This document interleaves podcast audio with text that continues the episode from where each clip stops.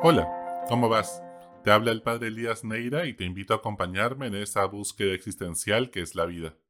En la pequeña ciudad del Anciano, Italia, queda una iglesia dedicada a San Longinos, el soldado romano que traspasó el costado de Jesús con la lanza de la cruz.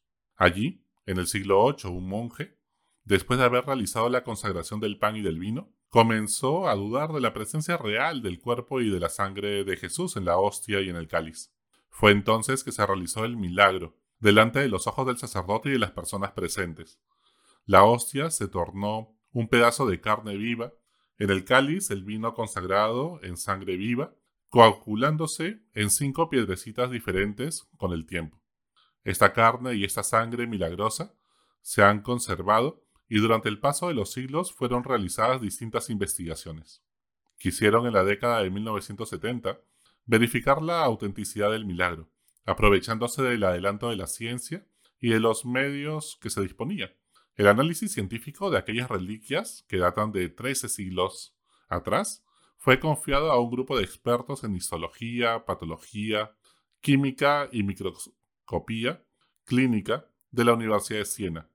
Efectuaron los análisis de laboratorio. Los resultados arrojaron que la carne y la sangre son verdaderamente humanas del mismo grupo sanguíneo, AB, igual que el manto de Turín y también de otros milagros eucarísticos. La carne y la sangre pertenecen a una persona viva y extraída de un cuerpo humano ese mismo día, según la forma en que están repartidas las proteínas de la misma en el examen electroforético. Es sangre fresca. La carne está constituida por un tejido muscular del corazón, específicamente el miocardio. La conservación de estas reliquias, dejadas en estado natural durante siglos y expuestas en la acción de agentes físicos, atmosféricos, biológicos, es un fenómeno extraordinario. Otro detalle inexplicable es que, pesando las piedrecitas de sangre coaguladas, todas son del mismo de un tamaño diferente y cada una de estas tiene exactamente el mismo peso que las cinco piedrecitas juntas. El diagnóstico histológico de miocardio hace que sea poco aceptable la hipótesis de un falso. De hecho, solo una manera y una mano experta en disección anatómica hubiera podido obtener del corazón, eh, pues que es un órgano cabo, de cadáver, una rebanada uniforme y continua, considerando que las primeras disecciones anatómicas sobre seres humanos fueron posteriores al año 1300 después de Cristo. Además, un fragmento de miocardio y de coágulos hemáticos, dejados en el estado natural durante siglos y después expuestos a la acción de los agentes físicos atmosféricos, ambientales y parásitos, llegaron a nosotros así, inexplicablemente inalterados, aún después de más de un, un milenio, para someterse a las investigaciones científicas de las que solo hoy podemos disponer.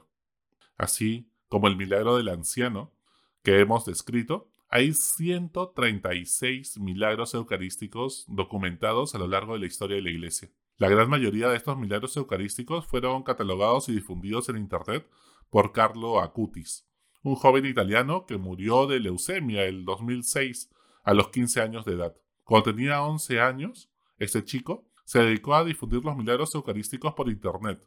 De allí he sacado la información que te he contado del milagro del anciano. El cuerpo de Carlo Acutis se encuentra expuesto en Asís, pues el 2018 en la exhumación se encontró que no se había descompuesto, sino que estaba incorrupto. El 2020 el Papa Francisco lo declaró beato, al confirmarse el siguiente milagro de en Brasil y que tomó pues de Vatican News con motivo de su beatificación. Los hechos tuvieron lugar el 12 de octubre de 2010 en la capilla de Nuestra Señora Aparecida de Campo Grande en Brasil exactamente cuatro años después de la muerte de Carlo. Un niño que sufría de un páncreas anular se acercó a besar una reliquia del futuro beato. El padre Tenorio, vicepostulador de la causa de Carlos Acutis para que pueda ser beato, señaló que la enfermedad causaba que el niño vomitara todo el tiempo, lo que le debilitaba muchísimo, puesto que todo lo que comía lo devolvía. En la fila, para la bendición de la reliquia, el niño le preguntó al abuelo lo que debía pedir, a lo que éste contestó dejar de vomitar. Desde ese momento ya no vomitó más y las pruebas médicas demostraron que estaba completamente curado. Los milagros eucarísticos no son cosa del pasado. Te cuento brevemente tres milagros que han ocurrido en los últimos 20 años y que recoge el portal de web Aleteia. El primero, el milagro de Sokolka en Polonia. Durante la misa del domingo 12 de octubre de 2018 en la iglesia parroquial de San Antonio, una hostia consagrada cayó de las manos de uno de los sacerdotes durante la distribución de la comunión, al lado del altar. El sacerdote interrumpió la distribución de la comunión y recogió la hostia, y de acuerdo con las normas litúrgicas, pues la colocó en un pequeño recipiente con agua. Se esperaba que la hostia se disolviera en el agua, que luego se eliminaría adecuadamente. Al final de la misa, a petición del sacerdote, la sacristana de la parroquia, Sor Julia Dubowska, vertió el agua y la hostia en otro recipiente. Una semana después, el 19 de octubre, Sor Julia notó un delicado aroma a pan sin levadura. Cuando abrió el recipiente vio en el centro de la forma que todavía estaba en gran parte intacta, una mancha curvada y de color rojo brillante como de sangre, una partícula viva de un cuerpo. El agua no estaba contaminada por el color, un rojizo. Dos expertos, la profesora María Sobaniek Lotowska eh, y la profesora Stanislao Zulkowski, tomaron y analizaron de forma independiente una pieza de la hostia alterada para garantizar la credibilidad de los resultados. Los resultados de ambos estudios independientes estuvieron en perfecto acuerdo. Llegaron a la conclusión de que la estructura del fragmento transformado de la hostia es idéntica a la del tejido del miocardio, de una persona viva que está a punto de morir, en sentido agónico. Según la declaración de la profesora María Sobonel Lokowska, la estructura de las fibras musculares del corazón están profundamente entrelazadas con la del pan, de una manera imposible de lograr con medios humanos. En segundo lugar, tenemos el milagro de Tixtla, México. El 21 de octubre de 2006, durante un retiro parroquial, una hostia consagrada que estaba a punto de ser distribuida derramó una sustancia rojiza. El obispo del lugar, el monseñor Alejo Zavala Castro, convocó a una comisión de investigación teológica para determinar si era un engaño o un verdadero milagro. En octubre del 2009 invitó al doctor Ricardo Castañón Gómez a realizar una investigación con un equipo de científicos y verificar la naturaleza milagrosa del hecho. El doctor Gómez había terminado recientemente su investigación sobre el milagro que ocurrió también en Buenos Aires, que no me da tiempo de narrarte, pero que también es extraordinario. La investigación científica realizada entre octubre de 2009 y octubre de 2012 publicó la siguiente declaración. La sustancia rojiza analizada corresponde a la sangre en la que hay hemoglobina y ADN de origen humano. Dos estudios realizados por eminentes expertos forenses con diferentes metodologías han demostrado que la sustancia se origina en el interior, incluyendo la hipótesis de que alguien podría haberla colocado desde el exterior. El tipo de sangre es AB, que ya se repite frecuentemente en estos milagros eucarísticos y que pues en un 93% pues responde a personas que tienen origen judío, similar al que se encuentra en la hostia del anciano, en la sábana santa de Turín, etc. Un análisis microscópico de aumento y penetración revela que la parte superior de la sangre se ha coagulado desde octubre de 2006. Además, las capas internas subyacentes revelan, en febrero de 2010, la presencia de sangre fresca. El evento no tiene una explicación natural. Y por último, en tercer lugar, el milagro de Siratacoman en la India.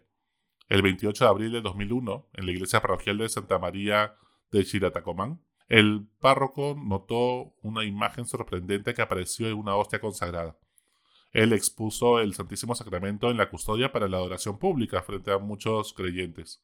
Después de unos momentos, vio lo que parecía ser tres puntos en la Sagrada Eucaristía. Entonces dejó de rezar y comenzó a mirar la custodia, invitando también a los fieles a admirar los tres puntos que aparecían. Luego pidió a los fieles que permanecieran en oración y volvió a depositar la custodia en el tabernáculo, en el sagrario el sábado por la mañana, 5 de mayo de 2001, abrió la iglesia para las celebraciones litúrgicas habituales. Invitó a misa y fue a abrir el tabernáculo del sagrario para ver qué había pasado con la Eucaristía en la custodia. Inmediatamente notó en la hostia una figura a semejanza de un rostro humano, Se conmovió profundamente y pidió a los fieles que se arrodillaran y comenzaran a orar. Pensó que solo podía ver la cara, así que le preguntó al servidor del altar, que lo estaba ayudando como acólito, que había notado en la custodia. Él respondió, veo la figura de un hombre. Finalmente, la imagen se hizo más clara y era de un hombre similar al de Cristo, coronado de espinas. La imagen, que se ve muy nítidamente y la pueden buscar en internet, pues es totalmente milagrosa y fue investigada por Cyril Mar Baselice, arzobispo de la diócesis de Trivandrum, y la custodia con la hostia permanece en la iglesia hasta el día de hoy. Las investigaciones aún continúan, si bien hasta ahora no encuentran explicación científica. Pues con estos tres milagros y el cuarto del anciano, no te pido que creas en los milagros, te pido que creas en la evidencia científica. Hasta la próxima.